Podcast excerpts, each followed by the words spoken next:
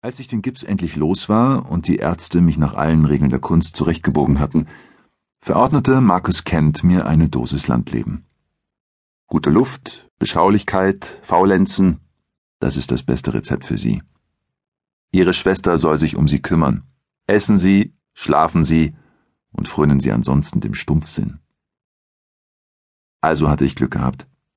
Ich konnte meine Beine bewegen, auf ihnen stehen, schließlich sogar ein paar Schritte wagen, mit schlackernden Knien und Fußsohlen, die sich anfühlten wie aus Watte.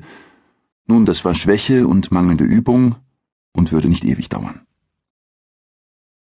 Marcus Kent ist ein guter Arzt.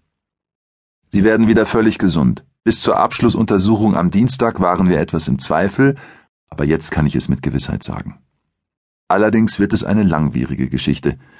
Bei verletzten Nerven und Muskeln muss das Gehirn dem Körper nachhelfen. Nichts ist so schädlich wie Ungeduld und Aufregung. Sie müssen das Leben langsam und locker angehen.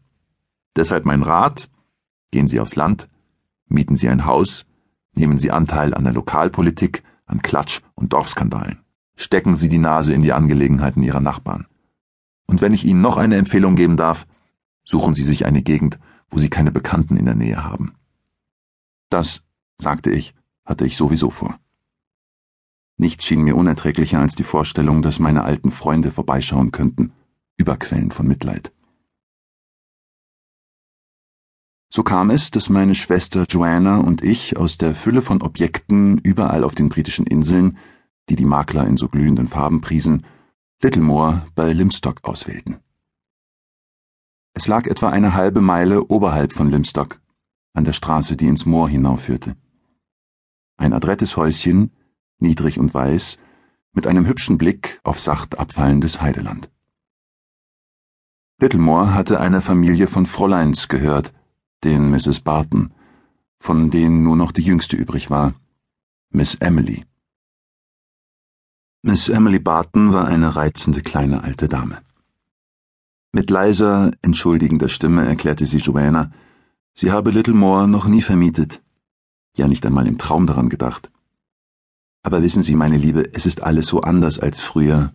Die Steuern und dann meine Aktien und Wertpapiere, sie scheinen heutzutage rein gar keinen Gewinn abzuwerfen. Das macht die Lage so schwierig. Und jetzt, wo ich Sie gesehen habe, bin ich richtig froh, dass Sie hier wohnen werden. Und ich muss zugeben, bei dem Gedanken, einen Mann hier zu haben, war mir nie ganz wohl. Hier musste Joanna ihr beibringen, dass es mich gab. Miss Emily trug es wacker.